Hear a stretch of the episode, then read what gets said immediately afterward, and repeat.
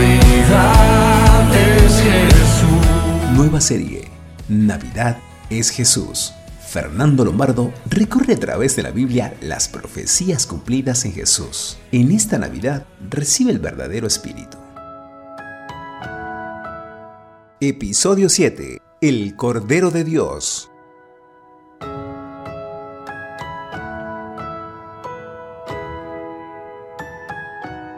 El día de Navidad ya pasó, pero nosotros seguimos recordando y celebrando el cumplimiento de las profecías que anunciaban el nacimiento y la misión del Salvador. Isaías, en el capítulo 53, 7, profetiza sobre el Mesías.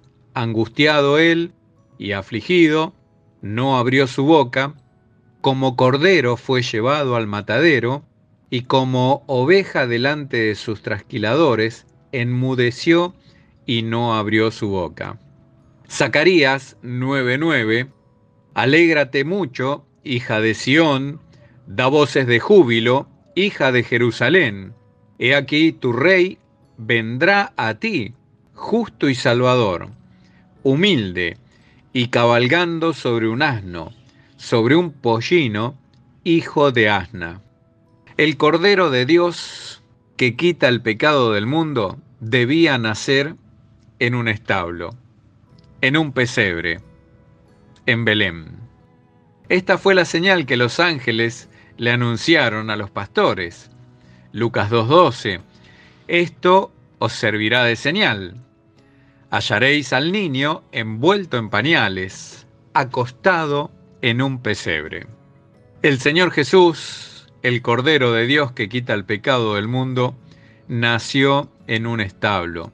El Cordero de Dios nació entre corderos. Los pastores estaban en el campo cuidando las ovejas y en esa época estaban naciendo muchos corderitos. En esa misma época el Señor Jesús nació.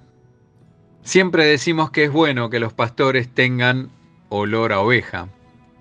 El Señor Jesús tuvo olor a oveja desde su nacimiento, porque Él era el Cordero de Dios. En Efesios 1:23 dice que el Señor Jesús todo lo llena en todo. Él es el alfa y la omega, el principio y el fin, el primero y el último. Él siempre está en los extremos. Es Dios y es hombre. Él es rico y se hizo pobre. Él es rey, pero también es el siervo.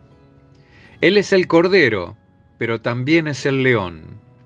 En Apocalipsis 5:5 dice, He aquí el león de la tribu de Judá, la raíz de David, ha vencido para abrir el libro y desatar sus siete sellos. Y en el versículo 6, cuando Juan mira para encontrar al león, ve al cordero como inmolado. Él es el cordero, pero también es el león, el rey. Siempre escucho hablar del Señor como cordero, a mí también me gusta ver al Señor como león, como el rey. El verdadero león es el Señor Jesús. Pedro dice que Satanás está como león rugiente buscando a quien devorar. Satanás siempre tratando de imitar al Señor. Satanás está como león rugiente, no es el león. El verdadero león y único león es nuestro Señor Jesucristo. Jesús es el Cordero que nació en Belén y murió en Jerusalén pero también es el león, el rey, que resucitó y venció al que tenía el imperio de la muerte. Te animo a que en estos días sigamos recordando y celebrando el nacimiento del Señor Jesús como Cordero, que quita el pecado del mundo. Pero también recordemos que Él es el Rey, el León, que venció y nos hace más que vencedores por medio de su amor. Dios te bendiga.